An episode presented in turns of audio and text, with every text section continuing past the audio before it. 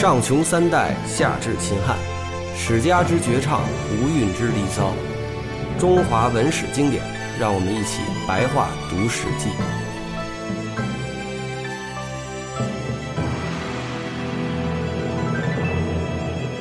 大家好，我们这个白话读《史记》呢，今天录到了这个《史记》的卷三十二《齐太公世家》第二。呃，这是之前的这个吴太伯录完了，现在是齐太公。这个齐太公呢，就是太公望。对，呃，《封神演义》里边大名鼎鼎的太公望，姜子牙，姜子就是姜子牙是吗？太公望、姜子牙是一个人，是一个人啊。对。但这里边写太公望叫吕尚，这是为什么呢？哎呀，这这也是他的名字，嗯。这个这也是他的名字。嗯。啊，因为他他姓吕，名字叫尚，他老老家可能是这个姓吕的一家诸侯的这个子弟吧，或者是怎么样的，就是就是关于他的出身啊，他呃司司马迁也搞不清楚了，嗯所以他自己也说说了几种，然后说也都说大约大概之类的。那这姜子牙这名儿又是怎么来的呢？你看这里面说了嘛，说他这个家就是他这个姓氏家族呢，嗯。在夏商这个时代被封到吕国，嗯。嗯，也有说也有一些家族，也就是说家族的这个分支分到了申国，嗯。分分到吕吕国，所以他得到吕这个姓。嗯。但是呢，他封到这个吕这国，他那个他的姓呢又是姜，嗯，姓就是姜氏，本姓是姜。对，哦，所以这个封到吕国还有申国嗯。这些家族呢，他的子孙传下来，有的就变成老百姓了。嗯啊、那么说这个吕尚就是他的后裔，但是因为他这个家族呢姓氏是姜，所以的话呢，有呃，他又会叫姜姜尚啊。嗯，明白了。然后这个牙这个词儿呢，嗯子牙或者牙什么的呢，不是在司马迁上说的，嗯就是后代，像这个三国时候这个乔州吧，啊，他说呢，他的名叫牙啊。然后好像这个在《孙子兵法》里面也提到了，说这个说吕牙就是呃关说到他的名也是牙，嗯。那么子牙我就不知道又是什么时候冒出来的了啊，那那那可能就又往又往后代了，所以这个人实际上真是没有太多可靠的这个史料，但是相当传奇的一个人对，物。连名字都搞不清到底是 好正正版的叫什么。呃，咱们还是听这个，待会儿我先开始念，然后听张守春老师慢慢给我们讲解啊。对对，呃，太公望呢叫吕尚，是东海人。他的祖先呢曾经担任四岳的官，辅佐大禹治水，有大功。这个所谓四岳的官，就是说四呃是一种官职，对，这是一个官职，相当于它什么四大柱国是吧？就是有不同的说法。嗯这个更现在更主流的说法，它不是四个，其实就是一个官。哦这个官呢叫四岳。哦但是这这也是个很复杂的问题，这四岳到底是怎么回事儿？指什么？是真的有还是没有？还是战国时候这种越说越而且他具体做什么其实也不清楚。对，因为有的有的地方叫太岳，像《左传》里面提到叫太岳，嗯但是呢，有的就说这个就是太岳就是四岳，嗯所以就是早期的历史被流传下来，就是说不太清啊就。你只是有这么一个官职的名称，但具体这官是做什么的，是几个人并不清楚。对，就是呃不同的说法吧。在这个余夏之际呢，呃，这个他们家的人呢封于吕城，也就是在今呃现在的这个河南南阳县这边，也有封到申城的，也就在河呃河南的这个南阳县往北二十里这个位置。他的本姓呢姓姜，在这个夏商之时呢，呃，申及吕城，呃，这这些这个旁支庶子呢，也就是说这个变成老百姓的这些姜姓的人呢，有很多后来沦为平民的。吕尚是远代的这个后裔，呃，就意思就是说很很很久以后的这个后裔，本来呢是姓姜，呃，后来呢以封邑作为姓，所以叫吕尚，所以他也可以叫姜尚，是吧？对对，吕尚被发迹前呢，年老穷困，因钓鱼而遇到周西伯。呃，西伯呢在出猎前，呃，占卜，占卜的意思是说，说这个您今天所获的呢，非龙非狸非虎非，呃，就是说也不是熊也不是虎，什么都不是，所获乃系霸王之辅佐。于是西伯出猎呢，果然在渭水北岸遇见太公，呃，与他谈话，就很高兴，觉得他的这个知识很多，然后就说呢，呃，我先君太公曾经说过，当有圣人到周，周因而能兴盛，就是指先生吧。他这个原话说的是“武太公望子久矣”，就是我我太公啊，呃，想找先生您真是时间太久了。后来就是号就是等于起了个外号叫太公望。武太公望子久矣啊。对，然后呢，这个但是也有学者觉得司马迁的这个解释也也不一定有点对牵强附会。哎，也也不一定对对。另外，我稍微刚才看了这个，又看呃看一下，就是说也有学者啊，就是古代的学者，也是他认为大概认为这个吕尚的尚呢是他的名儿，牙呢是他的字。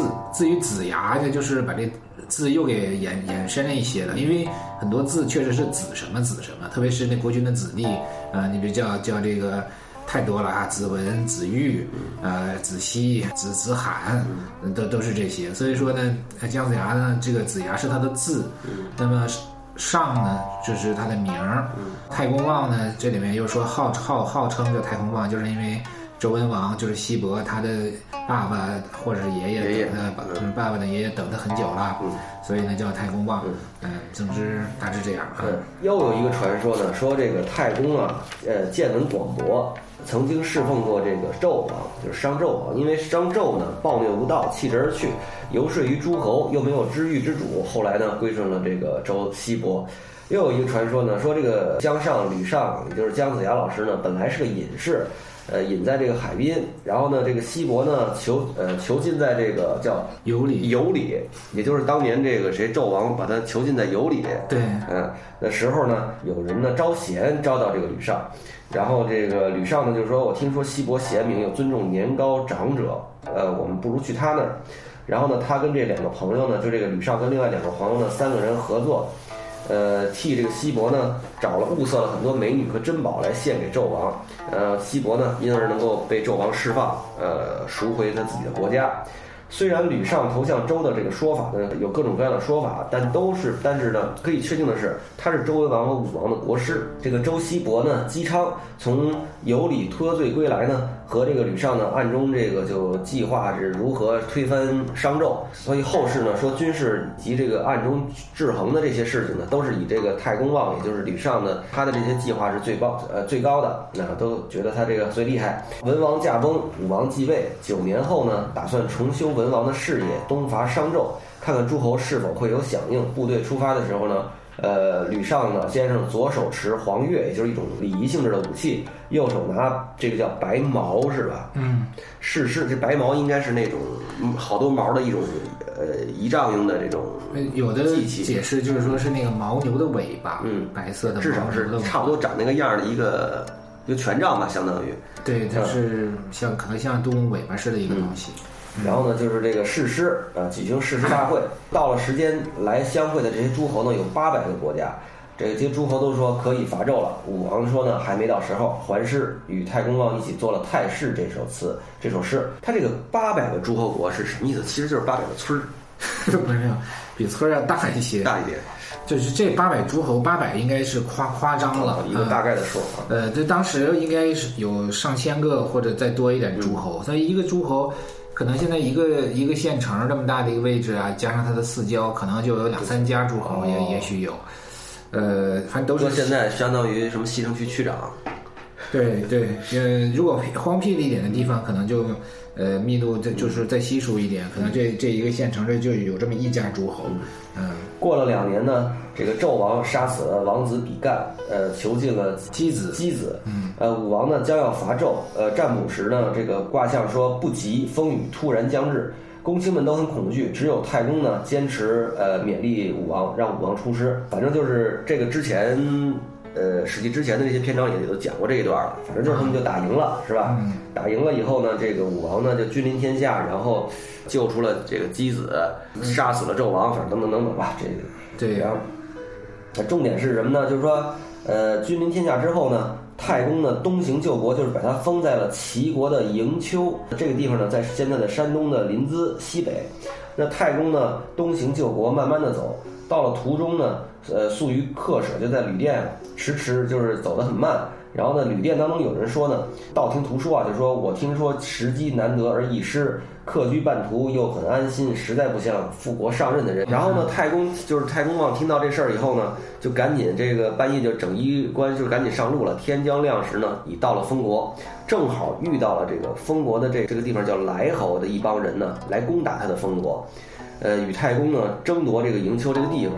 因为什么呢？因为这个营丘呢，呃离这个一个叫莱国的地方很近，而这个这些来人呢，他们是当地的彝族，就是还未开化的人。嗯，而且当时呢，正逢因这个纣王的这个乱行呢，呃，而且周呢出使平定天下，这些彝人呢，这些蛮夷呢都还没有归顺，所以他们就来打这个营丘这个封国。嗯，这地方应该是在河南啊、呃山东啊，大概就这一片地方。山东的临淄是一个现在一个市，就是相当于淄博市的一个区域。哦，嗯，所以所以这意思就明白了，是吧？是这，但是这个他他就听见旅店当中有人在这说说，慢慢的走都不像救国的人，对，他就咣咣咣赶紧跑，这是什么意思呢？我没懂这个。他就赶紧跑，嗯跑的时候呢，正好这个莱国这个东真有人来国嗯过来抢他这个封国，嗯，他晚来晚一步还就真不行。对，所以他及时来了呢，就把这地方占了。嗯，但是就是像像这个史料，你像顾颉刚啊这样的一些这个疑古派，就是怀疑古古古代的一些古史是不可靠的，就也认为这也就是战国时代那些测试学者就是瞎编的，测试就《战国策》那个策就瞎编的啊。呃，确实也有一定的可道理，就是嗯，为什么这个旅店的人就莫名其妙的会会会说这个这个东西，说这话是吧？不懂啊。意思就是说，你你你那个你你去赴任，嗯那么你应该呃走，你应该抓紧，因为这时机啊是是如何如何的啊，时机是易得而难呃难得而易失的，人家磨磨蹭蹭的就就出事儿了啊，你就丧失了。这个太公望呢，到了齐国就任以后呢，就是反正都干得非常好，各种好。然后呢，这个主要是发展工商业，就是工商业不是农业，嗯因为就是他那个地方在山东的中呃中中部偏东北，那个时候那个海平面比现在高，哦，嗯，所以他那个地方就是盐碱地会比较厉害，嗯，靠海一些。现在它是青岛才是海，淄博还是内陆了。淄博在济南和青岛之间那一带，呃，所以它那个农业不好，它的地不好，但是它就发展渔盐啊，然后呢也搞一些织造。但是这些东西呢，都是史记上和战国的史料上这么说，它是不是那么搞？这个其实太远古了，所以就也未必多可靠。嗯，这个周成王继位之后呢，这个因为年幼，这管叔蔡叔作乱，那在怀疑这个有人叛周，就是命令这个太公望啊，说这个东到大海，西到黄河，南到木陵关，北到无力无力，呃，在此范围之内的五等诸侯。九州方伯若有罪，皆得以征讨他们，就是说给了太公望很大的权力。那齐呢，从此代替天子征伐不服，成为大国，建都在营丘。呃，太公去世百余年间呢，先由子那个子丁公明，反正就是说了一堆这个继位各种继的事，传位传了很多代。哎，这说到一个共和还挺有意思。齐献公在位九年去世，子武公寿继位。呃，武公九年呢，周厉王出奔，呃，就是逃跑了。那十年呢，王室大乱，呃，大臣代行政事，号为共和。二十四年，周宣王继出继位，呃等等等等，反正就是说了很多，就是呃周国啊什么等等这些事儿。对，就是他一代代的传，但是里面都没有具体记载什么事情，嗯因为可能本身呃这些史料也也都没有保存下来。嗯，然后最后说到是这个应该是齐襄公是吧？对，这这个时候就开始呃被那个《春秋》《左传》记录记录在案了，所以《史记》里面其实这些东西啊，主要也是依靠这个《左传》，还有一些很相相符的史料。嗯，那我们大概给大家介绍一下啊，这齐襄公呢，原先做太子的时候呢，曾经跟一个叫呃无知的人争斗。这个无知应该是当时的一个王子，哎是吧？公孙呃，公孙无知是当时就是齐呃是齐国的王子。只有周天子是王，嗯他封下来的诸侯呢，嗯只能叫君或者叫公，嗯儿子呢叫公子或者公子哎公子，哦那然后王子那一定得是周天子的儿子，周天子才可以。对，哦，那这说到太子又是怎么回事呢？呃，就是天子的儿子是叫太子，嗯然后这些国君的儿子呢也叫太子。嗯，就是他是太子的意思就是大的大儿子，最大的大儿子啊哦，是是到了后来这个皇权时代，就是说建立皇皇帝有那，就是这时候的周天子不叫皇帝，他就是王周王。天子是他的俗称，以后是到了这个皇帝有了以后吧，这个太子呢才被就是限于是皇帝的相当于一个但是在汉朝的时候，那个那封皇帝也封出诸侯王去封自己的那个亲戚，他那些亲戚的儿子也叫太子，啊，就是大字面意思，大儿子的意思。对对对对，那老百姓的儿子不能叫太子，那就只能叫老大。啊，齐襄公继位以后呢，呃，免除了这个公孙无知这个这名公子的尊贵的身份。那无知呢，心中怀恨，在四年的时候，呃，鲁桓公携夫人到齐国。齐襄公以前曾经与鲁夫人啊私通，鲁夫人是襄公的妹妹，呃，也就是说是这个鲁鲁桓公的媳妇儿是这齐襄公的妹妹。然后这个齐襄公呢，跟自己的这妹妹呢有有苟且之事，是吧？这个齐桓呃，这个鲁桓公带着来呢，带着他闺媳妇儿来呢，这个这俩人这兄妹俩又搞到一块儿了。鲁桓公知道以后就很生夫人的气。呃，夫人告诉了襄公，襄公和鲁桓公喝酒的时候呢，把这个鲁桓公灌灌醉了，让这个大力士彭生啊抱着这个鲁桓公上车，借机杀害了他。临下车时呢，已经发现这个桓公已经死了，鲁国人因此非常生齐国人的气，及襄公呢只好杀了这个彭生，这个叫大彭生大力士呢，向鲁国人谢罪。十二年的时候呢，这个襄公呢派叫连称管制。呃，管管制父，呃，驻守这个叫葵丘的一个地方，约好了，就是说这个什么时候西瓜熟了，什么时候呢，这个就派人来接替。可是这稍等一下啊，不一定是西瓜，对，它古文上就是叫瓜 瓜熟。西瓜那个西字儿就是就是不是中国的东西，可能是西域来的啊。对，所以那个时候还没有西瓜，就这就是一个本土的瓜。这种瓜是什么瓜不知道，可能是倭瓜，说吧？就我就没有太多研究。反正就是一种蔬菜性的蔬菜性质的东西。嗯，然后呢，这两个人呢。在这个叫说，就他们刚才说，就是说等那个瓜熟了，瓜熟了就有来人替换，就派人替换他们，他们就可以回来。但是这两个将军呢，就是瓜熟了以后也没人没人来替他们，呃，也有人带他们要求呢，国君派员来接替，但是呢，这个齐襄公就不允许，所以二人怀恨，和公孙无知商议作乱。这个叫连称的这个将军呢，说他说他是自己有一个堂妹在宫廷中不得宠爱，呃，可以让这个堂妹呢。行刺齐桓公，找到这个行刺齐桓公的合适时机，并且应许他说呢，事成后就让你做这个公孙无知的夫人。呃，这年的冬天十二月呢，齐桓公到了一个地方，呃，叫孤分还是叫什么，反正就是一个山东的省的一个地方去玩儿，因而就就近的到了这个一个叫呃离沛丘很近的一个地方去打猎，遇见一只野猪，随从们都在那儿喊说彭生来了，就之前被他刺死的那个嗯力士彭生来了。齐襄公呢就不知道为什么就很生气，就拔剑难射。这个野猪呢用后脚直立起来吼叫，那呃这个襄公呢吓了一跳，从车上摔下来，把脚就给摔伤了，鞋也弄丢了。回至行宫呢，他却把这个管理鞋子的这个仆役呢，这个人叫佛，打了三百鞭子。这佛出宫被打完以后出宫呢，往外走，正好撞见这个公孙无知、连称、管制父等这几个人呢，这个这个反党小集团呢。听闻说齐襄公呢受伤了，就带领人进来要弄死他。正好碰上这个佛呢往外走，这佛就跟他们说说，请先不要入宫惊扰，反而呢，呃，否则呢反而不容易进去。这个公孙无知他们都不信，这个佛呢就露出背上的这个鞭痕，说你看他才打了我。然后呢，这无知他们就信了，就说哦，那就让这个佛呢先入宫去探路。结果这个佛进了宫以后，立刻就把齐襄公给藏在门后。呃，等到很久呢。不见动静，无知他们这些人呢就害怕有变，就直接入宫来了。这个佛呢带领宫中的卫士保卫这个襄公，叮咣咣打了一阵子，反正都被无知他们弄死了，都给杀了。这个无知入宫以后，到处找这个齐襄公找不到，最后在门后面发现有人露出脚来，打开来一看，原来是他，就把他给杀了。而这个公孙无知呢，自立为齐的国君。这个地方有一个前面有一个地方很奇怪啊，前面这说到了这个见到一只野猪。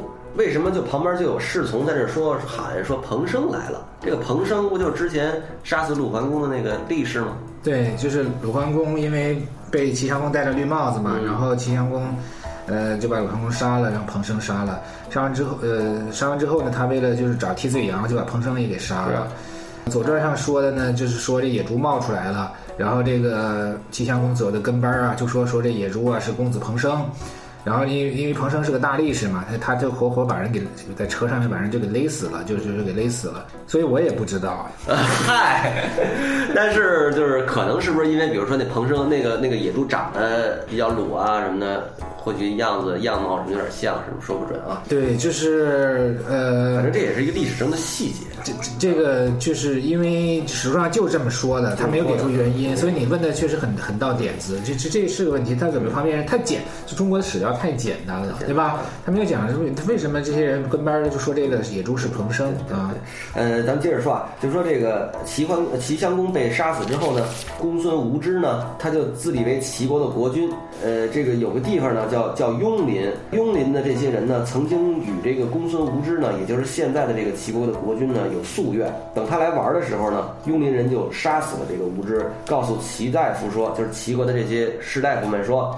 公孙无知杀害了齐襄公自立，臣等将他诛杀，希望大夫们能够重新改定其他人继位。那我们呢，唯命是从。呃，原先呢，这个襄公呢，灌醉酒杀害了齐桓公，并且和鲁夫人通通奸。鲁桓公啊，鲁桓公，并且和鲁夫人通奸，诛杀臣民，诸有不当，等等等等。呃，弟弟们呢，恐怕将来会被牵累，所以二弟呢就逃到了鲁国。他的母亲呢是鲁国公主。管仲招呼负责教导他，三弟小白逃到莒城，鲍叔牙教导他。小白的母亲呢是魏国公主，小白从小就很学好的一个人。等到雍林人呢杀了这个无知之后呢，大夫们呢就商议拥立新君，拥立谁呢？那个最后呢就召暗中召回了这个公子小白。那鲁军呢听说无知死了，也派兵护送公子纠回齐。就是另外一个公子，并且呢，先让管仲呢率领一支部队拦住了小白的道路，以阻止小白公子小白呢军队回都。二军相遇，管仲拔剑射中了小白的皮带扣子，小白呢假装伤重要害装死。管仲一见大喜，派人飞快的传好呃将这好消息传回鲁国。